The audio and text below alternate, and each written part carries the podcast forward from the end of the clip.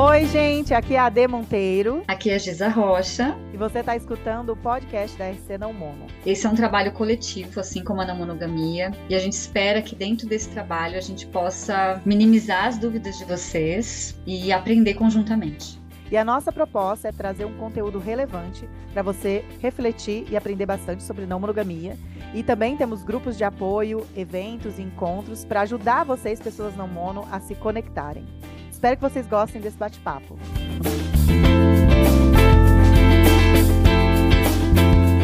Bom dia, Giza, tudo bem? Oi, Ade, bom dia. Pós-carnaval, meio cansadona, mas tudo bem. Nossa, aqui sem comentários, uma crise. Uh, respira, respira, vamos gravar, vamos gravar aqui.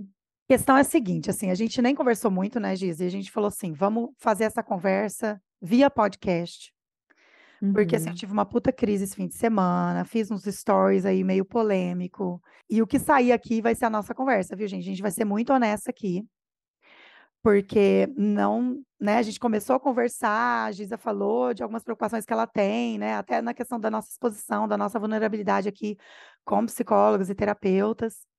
E, e eu refleti muito, né, sobre o que aconteceu comigo essa semana e, e o meu desabafo lá no Stories da página. Veio alguns insights também que eu acho interessante compartilhar com a Giza e com vocês aqui. Então, eu falei, Giza, vamos já fazer esse podcast. Ainda estamos na série Perguntas e Respostas, e foi incrível que a gente achou uma pergunta muito parecida, que eu vou ler aqui para vocês. É, é, eu dei uma editada na pergunta para ficar bem de acordo com o que eu quero falar com vocês hoje. Eu acho que vai ser um podcast legal, porque é muito assim, né? Do nosso momento, da nossa realidade, né, do que a gente acredita. Então, é, acho que vale muito a pena, assim, quando a gente está com esse, né, com esse fogo, assim, pelo assunto, né? Sim, sempre que a gente gás. faz algum conteúdo, né, de algo que está acontecendo na nossa vida, esse conteúdo ele acaba Isso. ficando muito mais rico mesmo. Exato, tem um gás ali, né? Tem uma motivação muito interna, né? Tem uma paixão ali, né? Uma coisa de estar tá sentindo aquilo no momento. Então, a pergunta era: o meu maior medo que eu percebo é de o outro se apaixonar e a nossa relação acabar. E aí eu completei. Eu quero a liberdade, mas tenho um casamento maravilhoso e tenho medo de perder essa relação e depois me arrepender. Uhum. Uh, e eu acho que essa é a preocupação de muitas pessoas que estão começando a monogamia, né, a partir de, um, de uma relação, né? Sim, uma relação convencional, onde tem muitas expectativas, onde existe é, vários projetos em comum, né? Onde já tem uma idealização de, de sonhos para, às vezes, para uma vida inteira. Então, é, é muita coisa para se arriscar, de fato, né? Sim, e, sim. e aí, considerando que as pessoas também têm filhos, enfim, é, é, é um projeto de uma vida inteira, né? Algo que a, a gente ainda não sabe exatamente como estruturar dentro da não monogamia, né? Tentando buscar conciliar esse lugar do afeto, da liberdade e ao mesmo tempo de alguma segurança, de alguma estabilidade, que para muitas uhum. pessoas é importante, né? Então é, é, de fato um medo que a gente precisa identificar aqui, né? É uhum. É medo do que exatamente? Né? Uhum. O medo é, é perder o relacionamento, o medo é não saber como vai se dar uma relação dentro de um formato onde não existam é, algumas garantias. O que, que de fato a gente tem medo?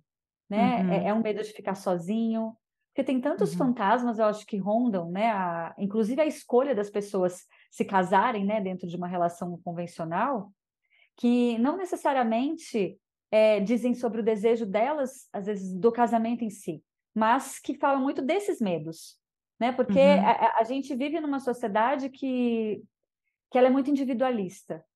Uhum. E, e aí a promessa de um casamento, a promessa de uma parceria, às vezes, para uma vida inteira, ela dá, de certa forma, essa, esse conforto, né? De que a gente vai ter alguma companhia, alguém que, que nos dê suporte, alguém que nos ame.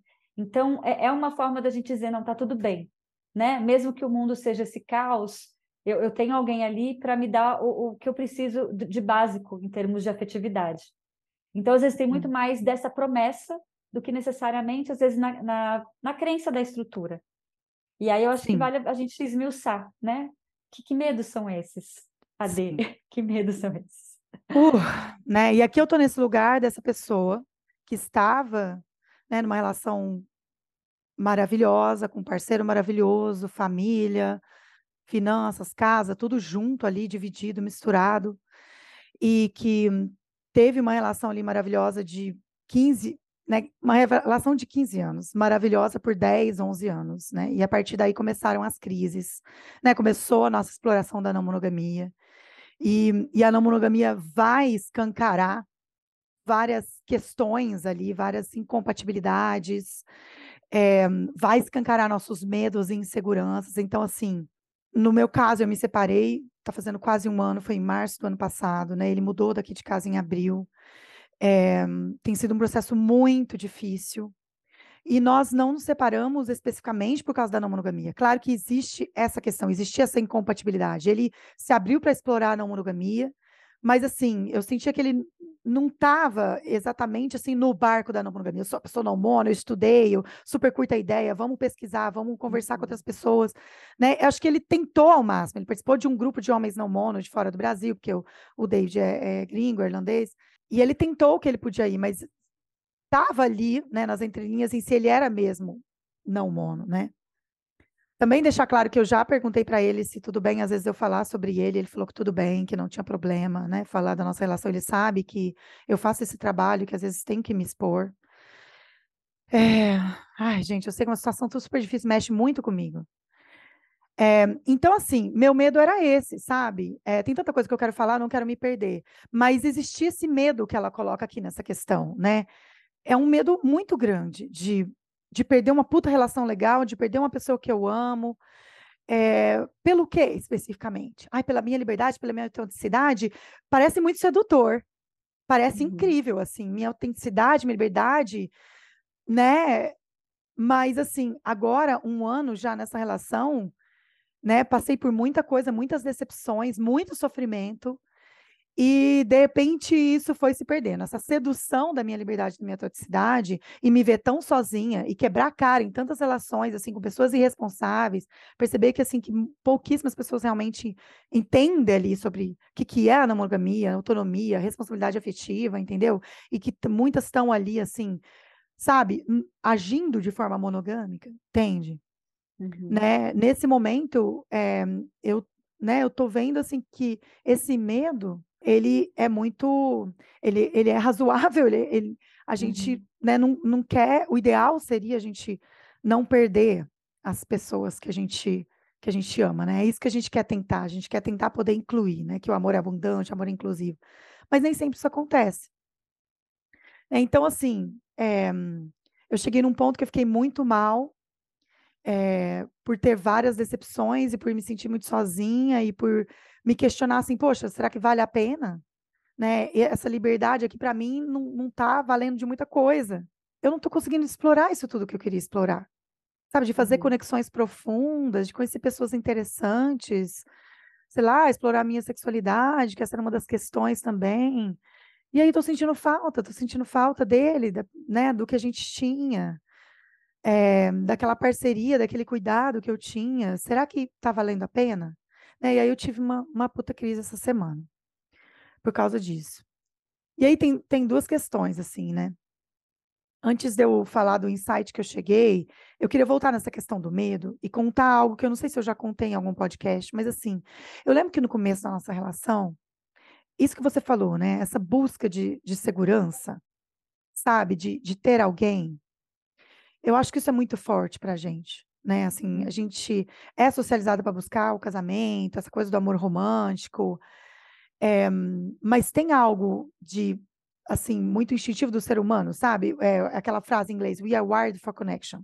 A gente é uhum. programado para conexão, para emparear, entendeu? Assim, para ter alguém onde a gente, né, vai, sei lá, é, ter família ali e, e se sentir seguro. E eu lembro que no, essa é uma lembrança muito forte que eu tenho, assim, do começo da minha relação.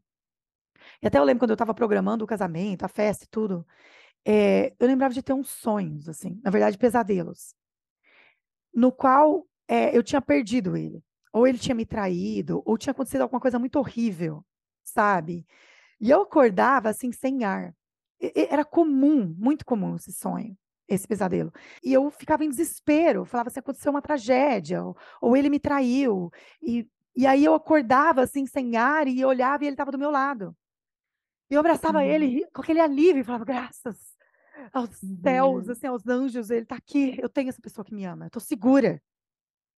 E eu nunca entendia esse pesadelo. Eu falava, gente, o que, que é isso, né? Por que, que eu tenho esse medo, esse desespero? Porque era, assim, era muito valioso para mim ter encontrado essa pessoa que me amava e que eu amava tanto, que me dava tanto amor e carinho, e que eu me sentia tão segura, tão protegida. Uhum. E que a uhum. gente tinha planos, e que a gente, eu falava, nossa, é isso, sabe? Achei isso.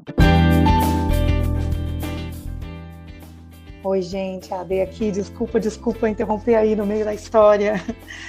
Eu quero muito que vocês terminem de escutar esse episódio e escutem toda a história ali. Eu estou me abrindo meu coração, me colocando bem vulnerável, mas preciso contar para vocês que alguns episódios, principalmente os episódios que a gente se coloca muito vulnerável e a Giza conta muito assim da nossa, da nossa vida pessoal, como eu fiz nesse episódio, né? A gente vai colocar disponível para apoiadores no Apoia-se. E estou aqui convidando vocês a se tornarem apoiadores a partir de 10 reais. Vocês podem ter acesso a esse episódio completo e a todo o conteúdo que a gente disponibiliza lá para os apoiadores. A gente tem um grupo no Telegram, a gente tem vários textos completos ali, porque no Instagram não dá para a gente colocar tudo, né? A gente tem que resumir bastante. A gente tem um podcast exclusivo sobre ciúmes, que só está disponível para apoiadores até o momento. A gente tem o grupo Conexões Não Mono, que acontece online pelo Zoom toda quinta-feira às 8 horas. Vocês se tornando apoiadores a partir de 20 reais, vocês podem participar desse grupo aí gratuitamente toda semana. Então, bom, estou aqui para convidar. Se vocês sentem que nosso conteúdo tem ajudado vocês aí nesse, nessa jornada, nesse caminho, tem ajudado vocês a, a vivenciar de forma mais saudável, talvez, os desafios de ser não mono. Então, vem ajudar a gente, né? Vem fazer parte dessa comunidade aí no apoia.se barra rcnãomono. Lá vocês podem se tornar apoiadores e fazer parte da nossa comunidade. Eu vou ficar muito feliz de ter vocês lá comigo. Então, vem escutar esse episódio inteiro. E, e é isso, gente. Um beijo.